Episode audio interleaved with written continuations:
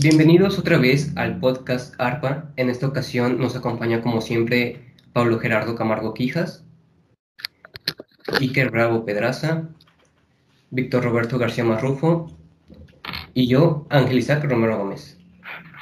El día de hoy hablaremos sobre un tema muy interesante, eh, el cual es vida y muerte. Para iniciar con este tema, les quiero preguntar a quien quiera contestar, ¿la muerte tiene por qué dar miedo? Eh, me gustaría responder a mí esa pregunta. Para yo creo que la muerte no debería darnos miedo, más bien deberíamos respetarla, porque todos sabemos que algún día vamos a morir, eso es inevitable, y es algo con lo que tenemos que vivir, no tenemos que tener miedo por, o sea, por pensar en un día me va a morir, más bien por, no sé, verlo como algo, algo más de la vida. Pues es que realmente eh, cuando te enteras de que vas a morir, porque no naces sabiendo que vas a morir, no sé, eres feliz y ni siquiera tienes conciencia de eso, pero en cuanto te empiezan a inculcar la religión, entiendes que vas a morir eh, y que pues existe la vida eterna en esta religión. Entonces creo que cuando lo empiezas a ver, te da miedo el esto se va a terminar, o sea, en algún punto dejaré de estar vivo y ahí pues es donde entra la religión, pero ahorita hablamos de eso, entonces creo que más bien, o sea, es inevitable tenerle miedo a la muerte, pero creo que se puede superar. Pues dijo Iker, no nacemos con un concepto de muerte y creo que es algo que vamos entendiendo poco a poco y que conforme creces entiendes que es inevitable que suceda. Y más que tenerle un miedo es un respeto, como lo dijo Polo, y tenemos que aprender a vivir sin ese miedo, porque si no, no vas a aprovechar tu vida que realmente es corta. Yo, yo siento que en sí el miedo eh, lo mete la religión. Eh, quiero decir esto diciendo con el que tienes miedo por no ir al infierno, en este caso hablando de la religión católica, este, por no ir, por ir al infierno, tienes miedo de que hacer algo mal y pues termines ahí. Y quieres hacer todo bien. Y ahí es donde empiezas a, a cierto modo, empiezas a, a sufrir. Porque hay algunas cosas que tal vez digan que están bien, pero tú no, no te sientes a gusto. Y sufres con ese miedo de que lo tienes que hacer a fuerzas para, para no decaer, para no entrar al infierno. Pues creo que realmente el ser humano tiene un objetivo y una esperanza, por así decirlo. Em, su esperanza básicamente es que exista Dios después de la muerte, eh, por lo que nos han inculcado. O sea, la, religión es algo que en algún punto tiene que morir, pero eh, si nos damos cuenta es algo que siempre ha estado. O sea, desde que el ser humano ha podido expresar lo que siente, existe el dios del sol, el dios del agua. Después esos dioses se desecharon y llegan a, evangelizarnos en la colonización y llega el dios este, judío en este caso. Entonces, bueno, para nosotros los mexicanos. Eh, entonces creo que todas las religiones se basan en lo mismo, que es vida después de la muerte y es como esa esperanza. Y el objetivo de, la persona es hacer cosas buenas para que esa vida después de la muerte, esa vida eterna sea agradable. Porque si haces cosas malas, tienes vida eterna, pero en el infierno. Si haces cosas buenas, tienes vida eterna, pero en el cielo. Entonces, si tú le suprimes la religión a una persona, no tiene objetivo de vida, no sabe de dónde viene y tienen que aceptar que va a morir. Y no, no, no solo le suprimes la religión, o sea, ahí estoy equivocado. Más bien, la misma persona eh, se hace atea o, se pasa a otra religión o lo que sea. Entonces creo que ahí la religión es muy importante, muy vital, muy necesaria incluso, eh, pero no, tal vez no obligatoria. O sea, una persona sin religión puede ser perfectamente eh, moral, o sea, puede, puede tener una moral indicada, correcta, sin necesidad de tener a Dios o mandamientos que le digan que hacer. Pues retomando entonces la pregunta inicial de si la muerte tiene que darnos miedo, podemos enfocarnos en, en lo que estabas hablando hace unos momentos de la religión. si lo vemos como si fueran ciertas normas, las religiones fueran ciertas normas a seguir para la vida, guiándonos en que debemos de portarnos bien, debemos de hacer esto, no debemos de hacer, no debemos de portarnos mal, cosas así, para tener una vida después de la muerte. Pero enfocándonos en la pregunta inicial, probablemente ese sea el miedo que nos está metiendo la religión al momento de creer que hay algo más el miedo como tal no es en si vas a ir al infierno o al cielo, el miedo como tal es, ¿en verdad existe esa, esos lugares después de la muerte? ¿En verdad existe el cielo? ¿En verdad existe el infierno? Yo siento que ese es más el miedo de saber si existe o no. Sí, o sea, realmente es, la religión es algo perfecto porque, o sea, te da lo que quieres escuchar. Y no digo que sea falso necesariamente, no, simplemente, o sea, quieres tener vida eterna, yo te la puedo dar, pero me tienes que seguir, me tienes que dar el 10% de tus impuestos, tienes que hacer esto, esto, esto, esto, el de tus impuestos, perdón, de tu salario. Siempre va a sacar algo para ellos. Ajá, ese es el problema y lo que mucha gente tiene en contra, en este caso, de la iglesia, pero ese es otro tema. Eh, que, quería hablar de algo que es de una analogía yo la llamo la analogía del abismo, y es básicamente la vida como en una analogía, o sea, la vida como puede ser representada. Imaginemos que estamos en una planicie, se llama, en una, sí, en un terreno normal, plano, llanura, como lo quieran ver, eh, y vamos caminando por ahí. Nacemos en algún punto, pero no podemos mirar atrás directamente. O sea, tiene que haber un nacimiento en algún punto. Tiene que haber un origen. Algo nos puso parados en, ese lugar. Algo nos puso parados en ese terreno plano. Algo está ahí, pero nosotros no podemos ver ni saber qué nos puso ahí. Entonces, en algún punto vamos a pensar que nos puso ahí, pero bueno, naces, comienzas a caminar, y hay, tú puedes controlar varias cosas. Obviamente hay gente a tu alrededor, hay gente a tu lado derecho, hay gente a tu lado izquierdo. Puedes hablar con esas personas, pero hay algo, hay dos cosas muy importantes. Una, estás totalmente ciego. No sabes ni siquiera qué estás pisando, ni por qué estás caminando, y ni siquiera te importa. O sea, imaginemos que tienes, no sé, eh, vendas o láminas o algo que te cubre los ojos mucho, eh, una gran cantidad de ese algo que te deja ciego. Entonces, durante cuando, cuando vas avanzando en tu vida, durante lo largo de tu vida y durante ese caminar que tú tienes, puedes ir quitando esas láminas o esas vendas. Entonces la visión empieza a ser más clara. No, no, necesariamente son vendas negras o algo parecido, no. De hecho, la podemos ver como algo transparente. Pero cuando tú pones muchos plásticos juntos, la imagen se empieza a ver borrosa, aunque son transparentes, entonces es lo mismo. Tienes tantos que simplemente estás totalmente ciego, entonces puedes ir quitando uno a uno y darte cuenta por lo menos que estás pisando. A lo largo de tu vida la gente que te enseña, por ejemplo tus padres, eh, te enseñan lo que son las cosas entran muchos factores sociales en este caso que mm, tal vez no se puedan representar de cierta manera en esta analogía, que es la escuela, la vida social de alguna manera, y esas cosas em, no se puede representar físicamente o de manera tangible en esta analogía. Pero hay una segunda cosa muy importante que no lo había dicho y que es la que ya había mencionado, y es que lo único que no puedes detener es tu caminar. Simplemente sigues y sigues y sigues, y así se representa el tiempo caminas y caminas y no puedes ir más rápido que los demás, no puedes ir más lento que los demás, pero hay gente que va más adelante que, que tú, hay gente que ha recorrido más y pues en este caso esa gente sería mayor. Entonces vas quitando tus vendas o tus láminas, lo que te cubre los ojos, y te das cuenta que al fondo hay un abismo enorme.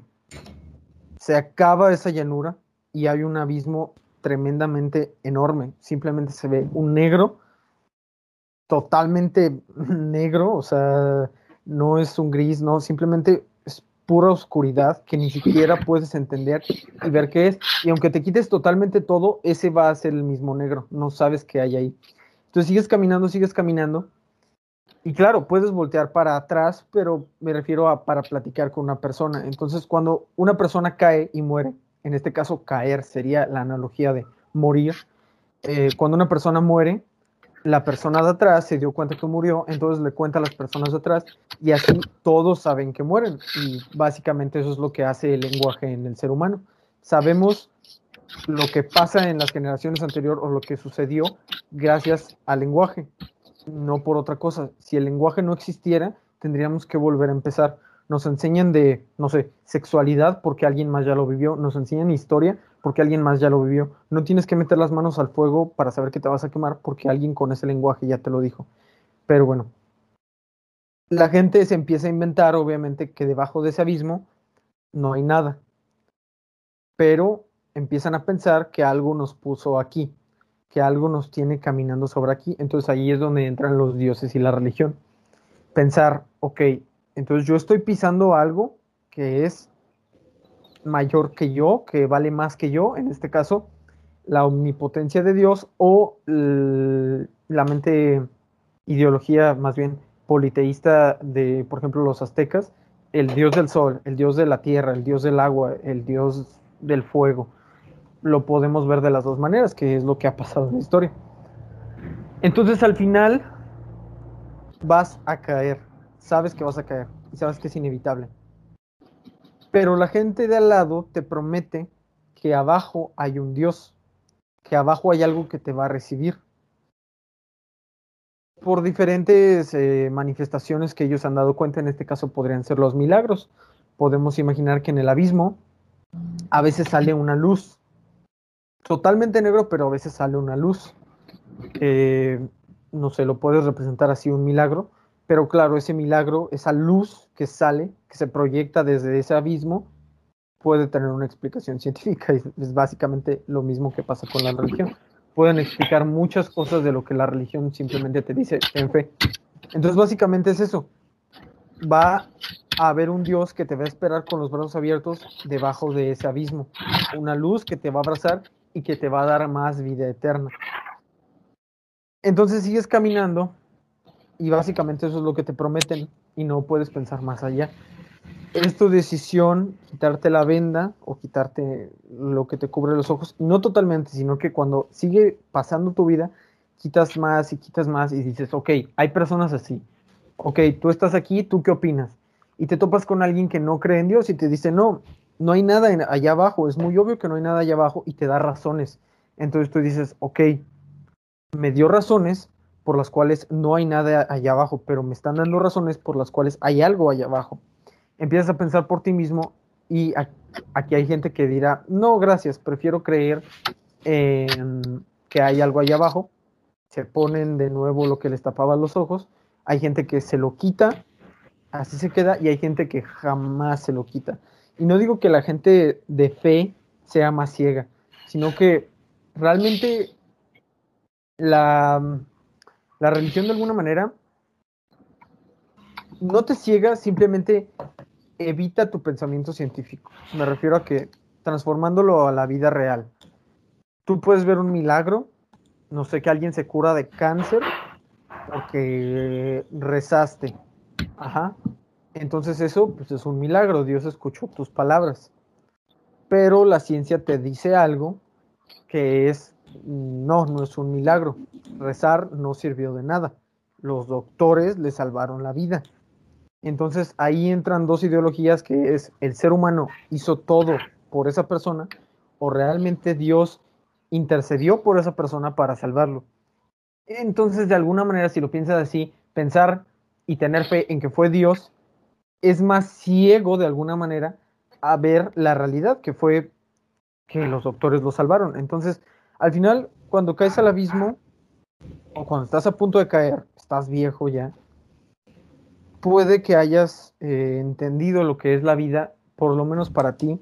Hay gente que la piensa más, hay gente que la piensa menos, em, hay gente que prefiere vivir más feliz porque realmente tener religión en la mayoría de casos te hace más feliz. Porque sabes que va a haber algo que te espera. Y es de lo que estábamos hablando, de la muerte. O sea, ¿debe de dar miedo la muerte? Sí, no podemos evitar ese miedo. O sea, vamos a morir, vas a desaparecer, te vas a consumir, jamás vas a recordar que viviste, tus recuerdos se van a extinguir, tu familia va a morir contigo y si no tienes hijos, tu generación se va a extinguir totalmente, jamás exististe. Entonces, eso da miedo. O sea, todo por lo que trabajé se va a ir. Entra Dios y te dice, no, puedes vivir conmigo en el cielo y todo por lo que trabajaste estará aquí. Entonces es la idea perfecta. Sí, yo creo que la verdad ese es el verdadero miedo de las personas al morir. El no ser nada, que todo se acabó. Y que tal vez todo lo que hicieron aquí no tiene ningún significado y no valió la pena esforzarse o seguir un credo. Y tal vez ese es el verdadero miedo de las personas, pero me gustaría poner una pregunta que tal vez los haga no poder dormir algunas noches, que es este, ¿por qué necesitamos que haya algo después de la muerte? Sí, claro, es que es la necesidad del ser humano, o sea, ese después de la muerte es la necesidad del ser humano de seguir con vida, porque la religión lo que te da es que eres el centro del universo. Dios te creó a ti y creó los animales para que te alimentes. Eh, o sea, es esa necesidad de voy a seguir aquí y me voy a mantener. Y sobre todo esa necesidad de saber que vales para algo. O sea, porque sin la religión, sin el objetivo, sin el origen, sin la creación, sin la creación, sin saber qué fue antes de ti, qué será después de ti y qué hay más poderoso de ti, qué es lo que te rige, qué es lo que te dio la vida y qué es lo que te la va a quitar, sin tener toda esa idea concebida de alguna manera porque realmente no conoces nada, simplemente tienes fe en que eso es así. Y uh, bueno, y sí, y se representa de ciertas maneras. Entonces, creo que no sirve de nada porque realmente son muchos años. O sea, la esperanza de vida en México creo que son 78 años. Tengo 15, casi 16, ustedes también. Entonces, realmente me queda mucho de vida, me queda mucho para aprender me queda mucho por ver, por amar, por sentir, y creo que al final de mi vida realmente estaré feliz. Espero poder encontrar respuesta a preguntas difíciles, pero eh, no soy un gran pensador, y si los grandes pensadores no pudieron encontrar respuesta, no creo encontrarla yo. Regresando a lo que dijiste de la de lo del abismo, si de verdad este pues alguien los puso ahí como tal. ¿Por qué los hace caminar sin sentido para llegar a tal punto de que de todos modos se van a terminar cayendo y morir? Sí, exactamente. O sea, realmente teniendo un pensamiento crítico, o sea, de, me refiero a estar días y tal vez meses pensándolo y pensándolo y pensándolo, encuentras muchos, pero muchos hoyos en la religión. Y creo que de ahí nace mi, mi ateísmo, en que hay muchos hoyos, hay muchos espacios, como tu pregunta, o sea, si me vas a poner, ¿para qué me vas a matar? O sea, me diste a tu hijo para salvarme, la neta no te lo pedí, o sea, eh, salvarme, eh, jamás he entendido salvarme de qué, pero bueno, debe de haber alguna respuesta, solo que no he puesto suficiente atención. Eh, pero, o sea, encuentras tantos hoyos que la respuesta más sencilla es que Dios no existe pero hay unas cosas, hay ciertas cosas que se presentan que te hacen pensar que Dios sí existe. Por ejemplo, el código genético. Incluso Bill Gates lo dijo, el código genético es como una computadora, o sea, estamos programados como una computadora, pero millones de veces más avanzados. O sea, nuestro código genético y nuestro cerebro funcionan como el núcleo de una computadora, y no me refiero a la parte del núcleo, me refiero a eh, cómo funciona y su programación y su software y lo que tiene que la hace funcionar como es. Entonces, eso no lo puede hacer la naturaleza como tal hasta donde tenemos conocimiento. O sea, en el tiempo que se supone que existimos, que llevamos existiendo. Sí. No puede haber una evolución tan grande en tan poco tiempo. Sí. Sí, claro, o sea, la, es muy probable que, bueno, no, no probable, o sea, es, casi obvio que venimos del, del mono. O obvio totalmente, ¿no? No se me ocurre de dónde podemos venir, porque hay pruebas y hay huesos y hay eh, pruebas arqueológicas y hay exámenes y hay cosas que te dicen, tienes tantos genes de África. Entonces empezaste en África, bueno, tal vez los mexicanos no, pero empezaste en África, te fuiste a Europa, después a Asia, después pasa el estrecho de Bering y después se, se entra la población a América. O sea, realmente hay muchas pruebas que te dicen, sí, la evolución es real, pero por ejemplo, eso del código genético, o sea, tiene que ser hecho por una mente inteligente. Es como si las computadoras en algún punto toman vida, el ser humano desaparece, el robot toma vida, el robot se convierte en el nuevo humano, por decirlo de alguna manera, empieza a poder pensar por sí mismo gracias a que nosotros lo programamos y piensa, alguien me tuvo que hacer, alguien tuvo que hacer mi código genético, bueno, tal vez no genético, pero alguien me tuvo que programar, no me programé solito y todo lo que tengo a mi alrededor no me programó. Entonces, ahí es donde entra la posibilidad de que Dios exista. Y no me refiero al, al, al Dios católico ni a ningún Dios que exista en las religiones que el ser humano tiene en la cabeza. Creo yo que todos esos dioses son falsos. Y tal vez sí exista un dios, pero ni siquiera es que es debe casi de- muy probable. Sí, o sea, es que ese tipo de cosas, o sea, la- las tiene que hacer una mente eh, de lo que nosotros conocemos como el término inteligente. Entonces, ¿por o qué sea, aquí no en cualquier otra parte de la galaxia con todo lo que tenemos, ¿sabes? Claro. O sea, ¿por qué justo nosotros? Sí, sí, y eso es lo que te quita el sentido. Y es que ese es el problema. O sea, realmente la religión es inventada para un sector de gente y para una línea del tiempo. O sea, sabemos que hay otros planetas y que no hay vida en esos planetas. ¿Y por qué Dios no hizo vida en es- esos, en esos planetas? ¿Por qué no los pobló? ¿Por qué no nos encontró con alguien? Realmente sí hay muchas dudas, pero la religión te las responde de alguna manera. O sea, tú existes, Dios te creó a ti y creó a todo lo que te rodea para ti. Eres el centro de este universo, eres el centro de esta galaxia, tú eres la forma de vida aquí, yo te sirvo a ti y los animales, bueno, tal vez no te sirvo a ti, pero yo te creé a ti y los animales son para tu alimento. Entonces ese- Es eso, que la eso vida se desmonta. Es muy egoísta. Sí, Muy, muy egoísta.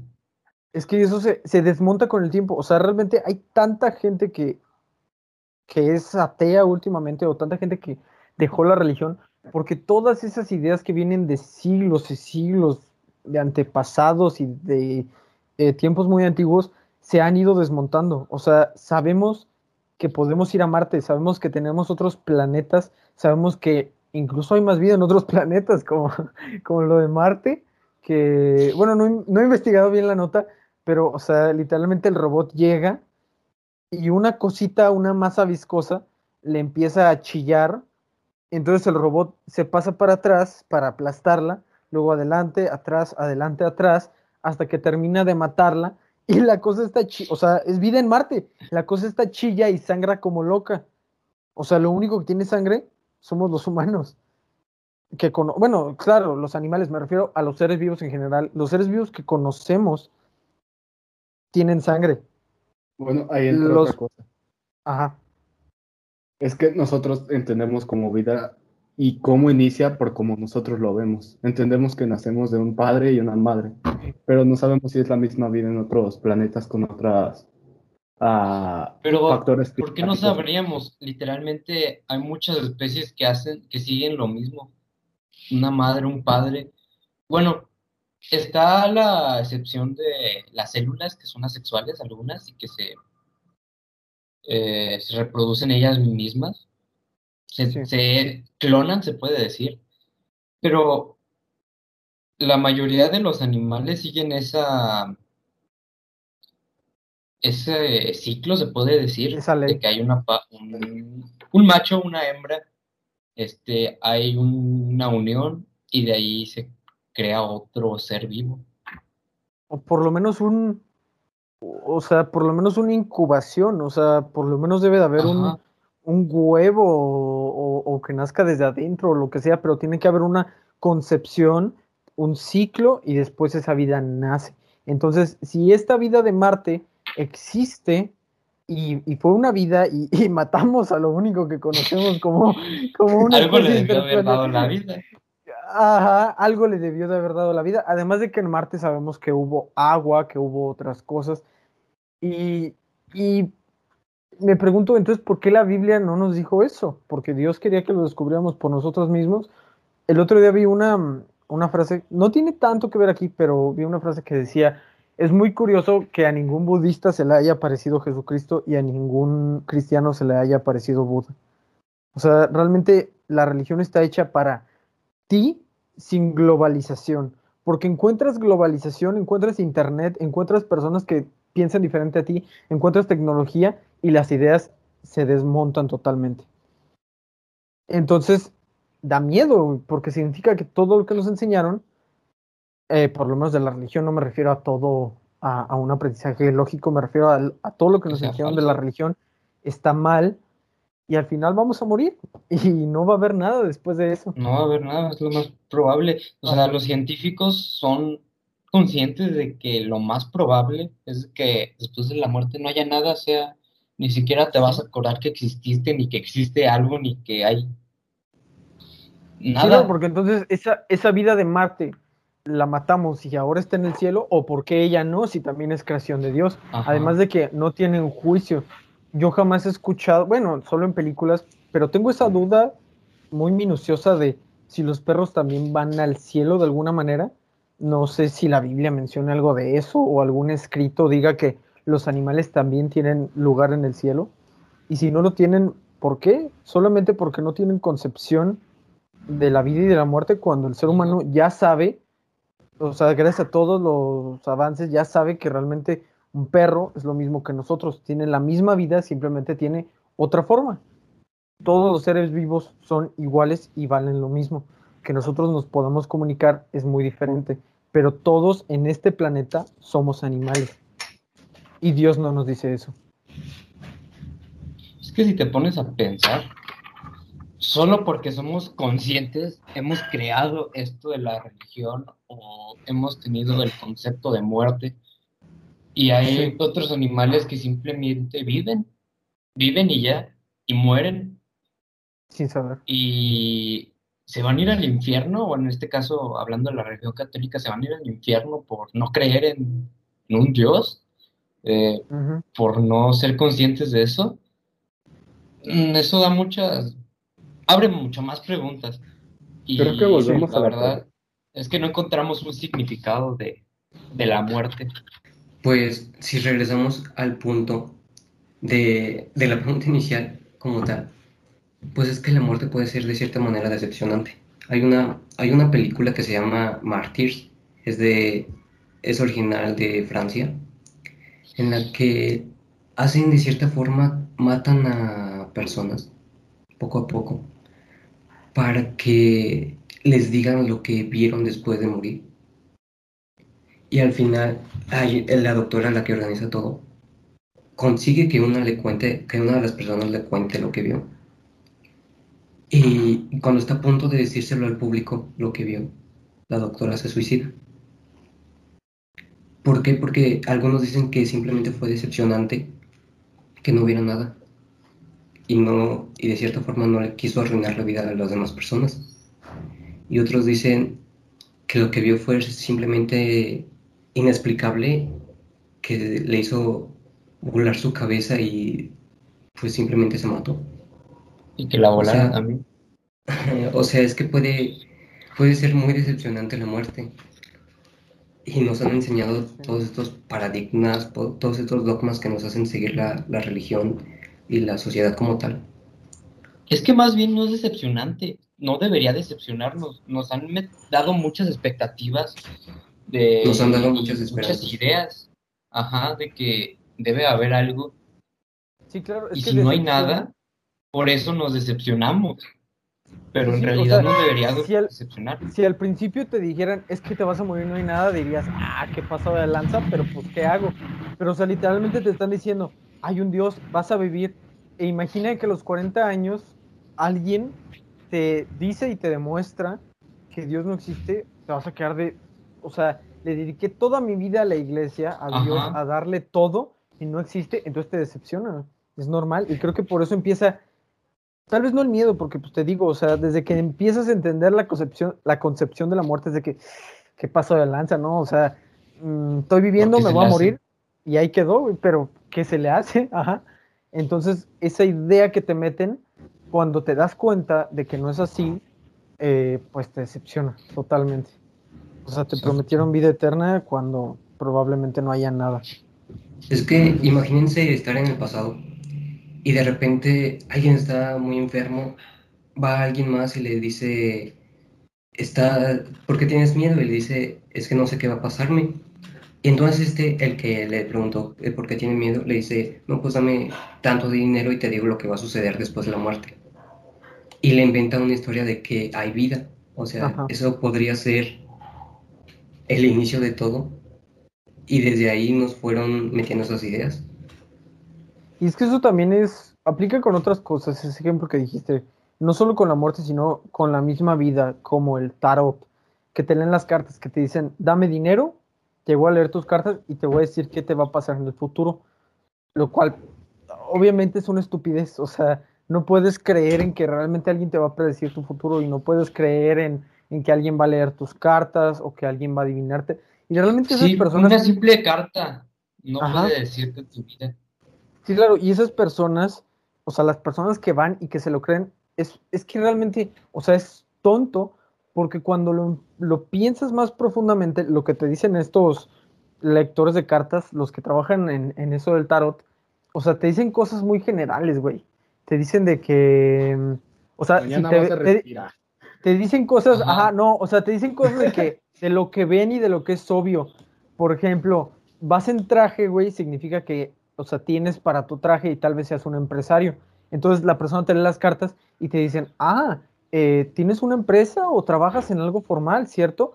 Entonces te va a ir así. Y en tantos años, si haces esto y esto, te va a empezar a ir bien. Entonces en 20 años no te vas a acordar de eso. Y, aunque te acuerdes y digas, ah, ese vato me mintió, ya le pagaste. O sea, ¿qué vas a hacer? No puedes hacer nada más. Ya hace 10 años te leyó tu futuro. O sea, te dicen cosas muy generales y que te hacen sentir bien. Ah, eres esto y en dos años vas a conseguir que tu empresa crezca en el 15% de sus acciones. Y tú, ay, sí, no, pues es que le estoy echando ganas, sí. Entonces. En cierta forma puede funcionar. Ese engaño puede hacer que, te, que le eches más ganas.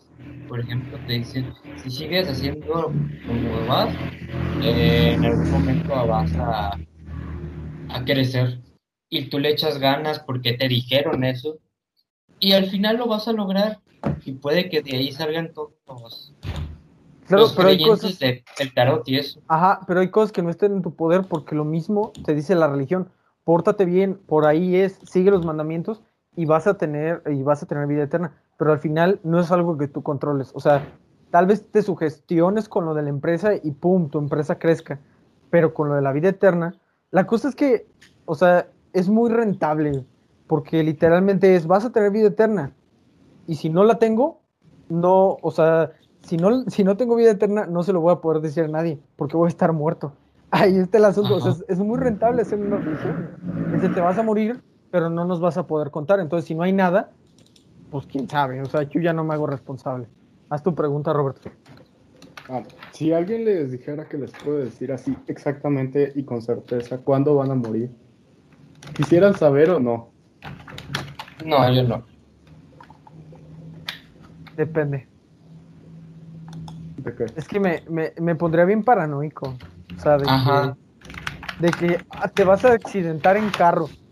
Y yo, no, no, no, no me voy a accidentar en carro. Y, o sea, te pondrías bien paranoico y así, e intentarías evitar tu muerte.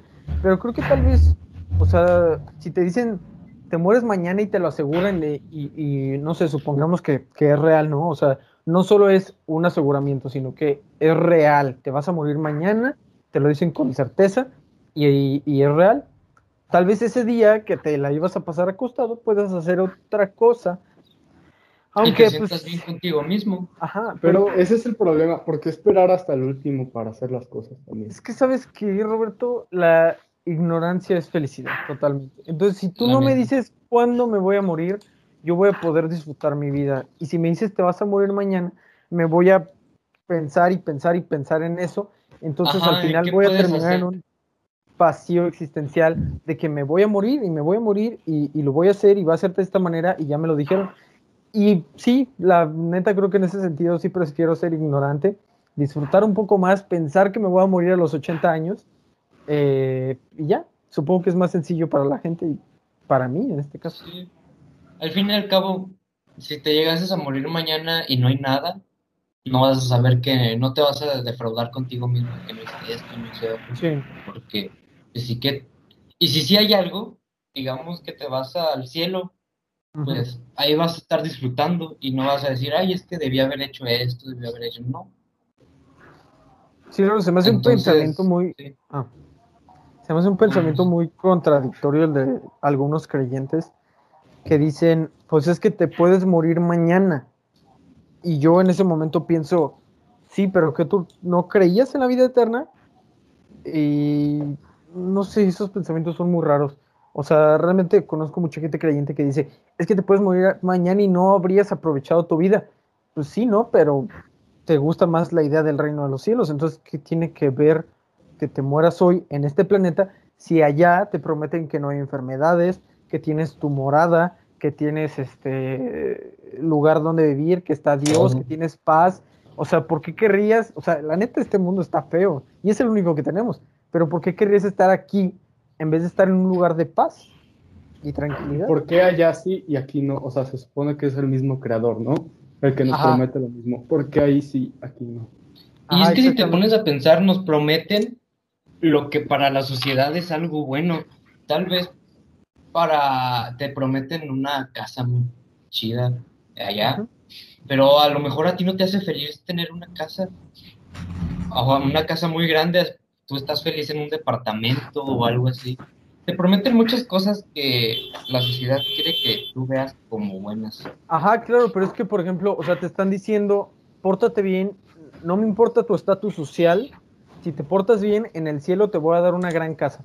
Entonces la persona puede ser pobre, no aprovecha esta vida, que hasta donde tenemos conocimiento es la única que existe, no aprovecha esta porque dice, mejor me voy a portar bien, no voy a trabajar, no voy a hacer nada, porque allá me dará una casa grande. Entonces la- las personas que están trabajando constantemente, que consiguen lo que quieren, y no me refiero de una manera mala, me refiero a trabajan y hay una causa y consecuencia o causa y efecto. Trabajan, tienen dinero y compran un lugar donde, donde vivir, no necesariamente una casa grande.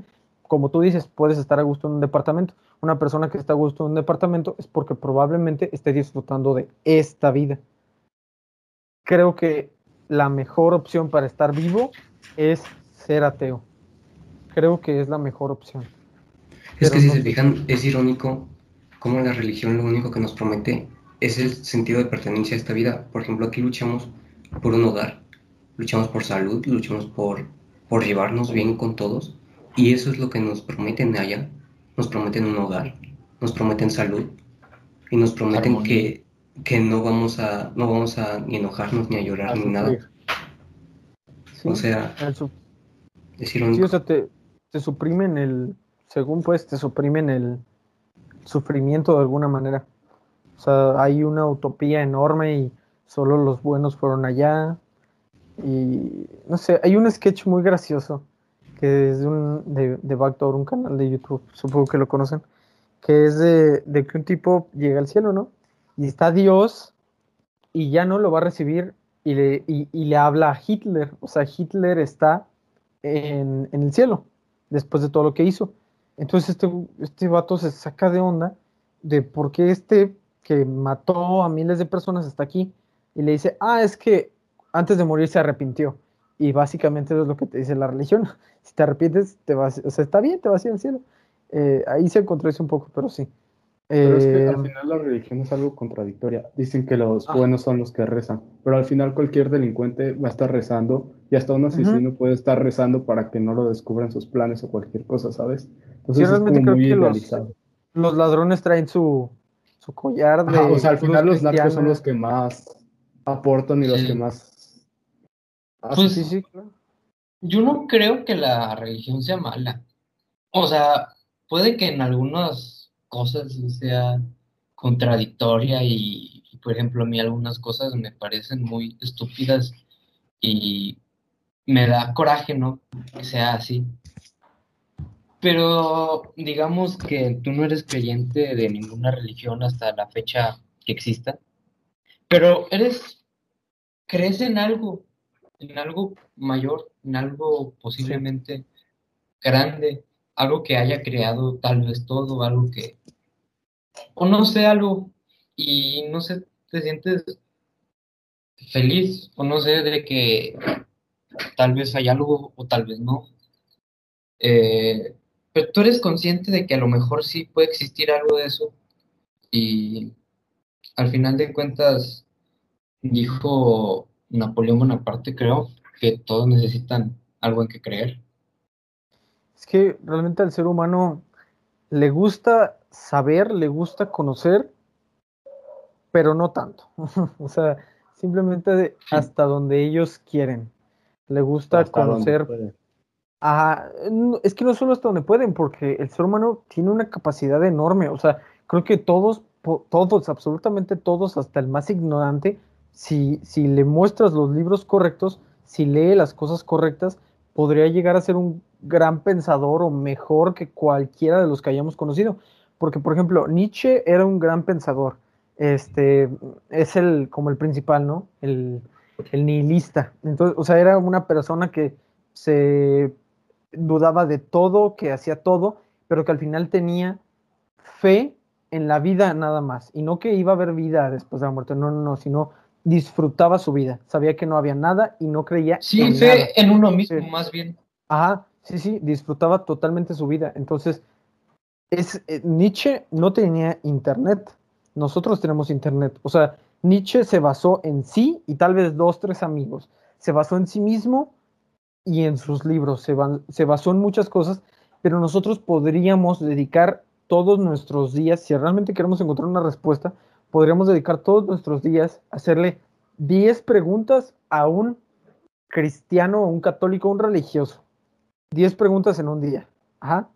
Y que te la responda. Y luego el siguiente día hacerle 10 preguntas a un ateo y por qué creen eso. Y así irte durante, no sé, un año y poder englobar una respuesta de por qué la gente cree en esto, en aquello. Y es algo que los grandes pensadores, los grandes pensadores ni siquiera tenían esa opción. Entonces creo que con el potencial que la tecnología tiene, podemos llegar más allá de lo que somos.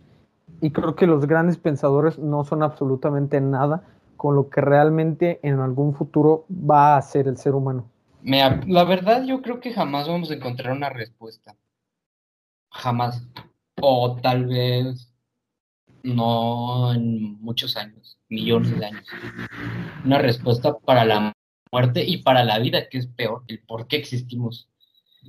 Pero tenemos que ser felices con lo que tenemos, con lo que existe y disfrutar, porque al final todo se va a acabar, todo, todo. Y nada más eso. Hay que vivir la vida, como dicen. No solo nosotros nos vamos a acabar, sino este, este mundo. Ahí hay otra contradicción porque, o sea, este mundo se va a acabar, pero Dios jamás dijo nada, el sol va a implotar, pero la religión jamás dijo nada, porque no sabían que algún científico iba a dar esa estimación. Pero sí, creo que lo más sencillo y y lo mejor para una vida es creer en uno mismo y en esta vida. Ser ignorante. Con eso podríamos concluir. ¿Alguien tiene algo más que decir? Al final la vida es corta y no sabemos en qué momento podemos morir. Tal vez ahorita estás tan tranquilamente como nosotros y en cualquier momento puede suceder algo y hay que aprovechar la vida cuanto podamos. Es que es inevitable de cierta forma tenerle miedo a la muerte pero es por eso mismo que necesitamos de disfrutar nuestra vida y no enfocarnos solamente en, lo que va a pasar después. Sí, exactamente. Pues con esto podemos terminar. Eh, muchas gracias por poner nuestro podcast y esperemos que les haya gustado. Eh, esperen para otro y compártanlo. Muchas gracias. Adiós. Adiós. Adiós.